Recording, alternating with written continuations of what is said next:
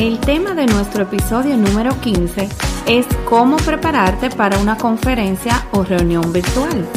Es que con la situación de la pandemia todo ha cambiado y las conferencias o reuniones virtuales han llegado para quedarse.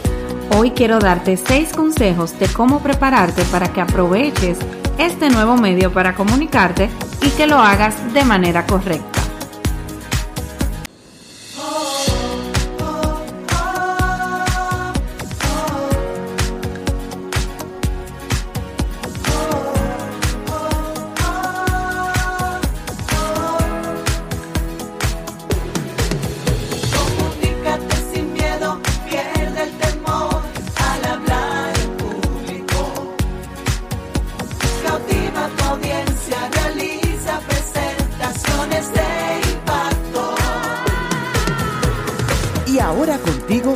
Elizabeth Vargas, especialista en comunicaciones corporativas y marketing, asesora y capacitadora en técnicas de oratoria y redacción de discurso. Operación Comunícate.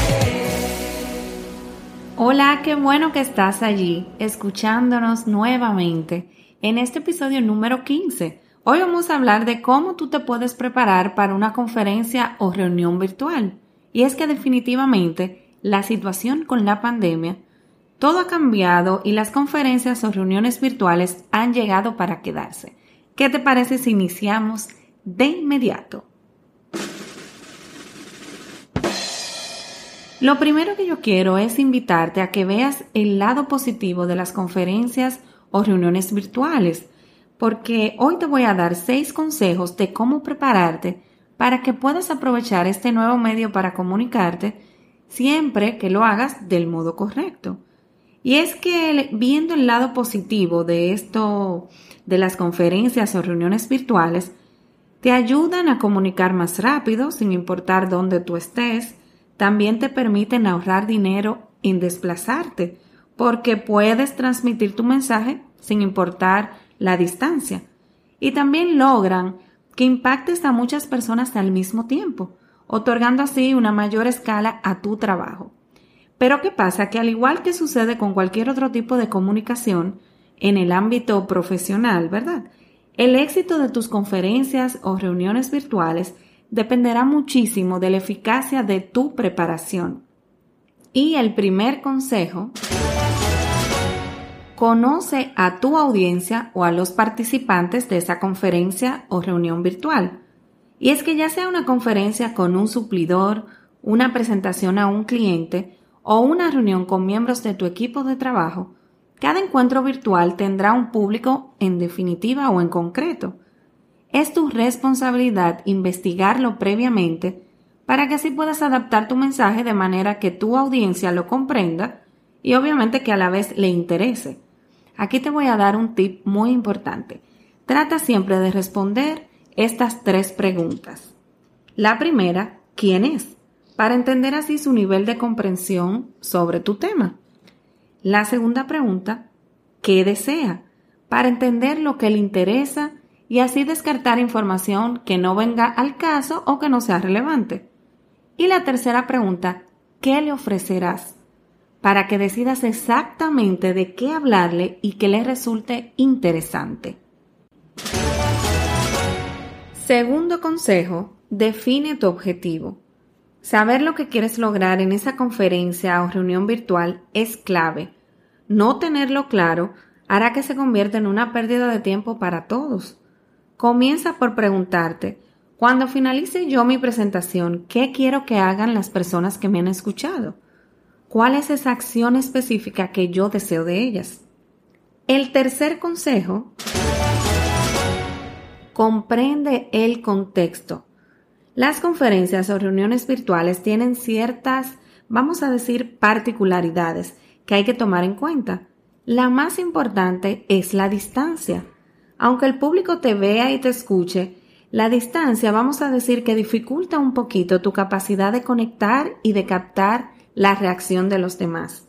Esto requiere un mayor esfuerzo de tu parte para transmitir mensajes simples y asegurarte en todo momento de que te están entendiendo. Además, Si presentas con algún apoyo visual como una presentación, que es lo que normalmente todos realizamos, es muy probable que no se te vea la cara o que te veas a un landito de la pantalla de modo pequeño, ¿verdad? Lo que requerirá una energía especial para mantener a todas esas personas atentos a tu mensaje. El cuarto consejo define precisamente tu mensaje. Es que es la única manera que vas a tener para captar y mantener a ese público interesado y para ello tu mensaje tiene que estar centrado en lo que va a ganar, cuál es el beneficio de esa conferencia o de esa reunión. Todo lo que digas para apoyar ese mensaje central tendrá que reforzar sus ventajas y desventajas. Quinto consejo, diseña una estructura. Para que entiendan tu mensaje completo y lo escuchen de manera atenta, tus ideas tienen que tener una estructura. En otras palabras, simplemente tienes que definir una introducción, un desarrollo y un cierre para esa conferencia o reunión virtual. En la introducción, aquí tú vas a marcar el objetivo y le indicas a tu audiencia la importancia de la conferencia o de esa reunión.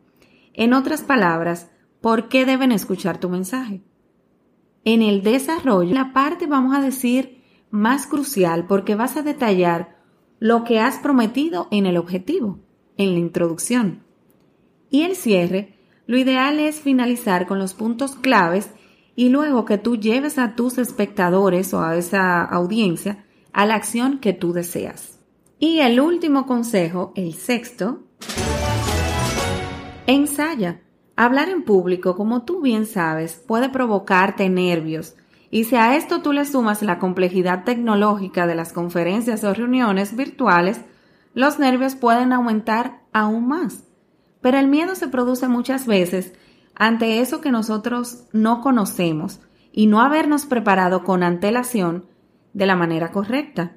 Por eso yo creo que si tú ensayas esa presentación en voz alta hasta que tú la interiorices y haces pruebas técnicas antes de iniciar tu reunión virtual, sé que te irá súper bien y se van a ir de tu mente y de tu cuerpo, porque muchas veces el miedo lo reflejamos en nuestro cuerpo, la mitad de esos nervios antes de iniciar. Entonces escucha algo, dentro de las pruebas técnicas que no te pueden faltar y que yo te recomiendo que realices antes de iniciar una conferencia o reunión virtual están, primero, probar tu cámara y tu micrófono. Segundo, confirmar la distancia para que no te coloques ni muy cerca de la pantalla, pero tampoco muy lejos. Tercero, validar qué se va a ver detrás de ti para que no interfiera con la atención de esas personas que van a estar presentes, tu audiencia. Y por último, verificar que tengas una luz adecuada. Definitivamente que las reuniones virtuales llegaron para quedarse.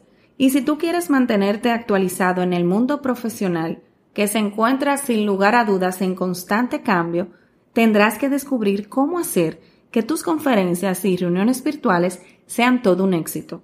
Yo estoy segura de que estos seis consejos que compartí hoy contigo te van a ayudar muchísimo.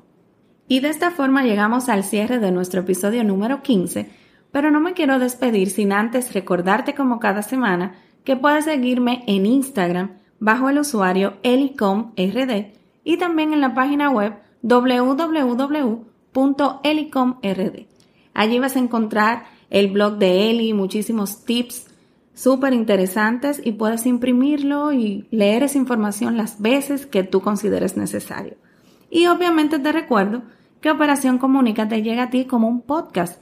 ¿Qué significa eso? Que lo puedes escuchar cada semana totalmente gratis suscribiéndote al reproductor de podcast de tu preferencia. Grabamos todos los miércoles desde Santo Domingo, mi isla bonita para todo el mundo. Así que un privilegio para mí haberte tenido allí y sigue disfrutando cada semana de nuestros episodios. Y no olvides comunicarte. Es que recuerda, lo que no se comunica simplemente no existe.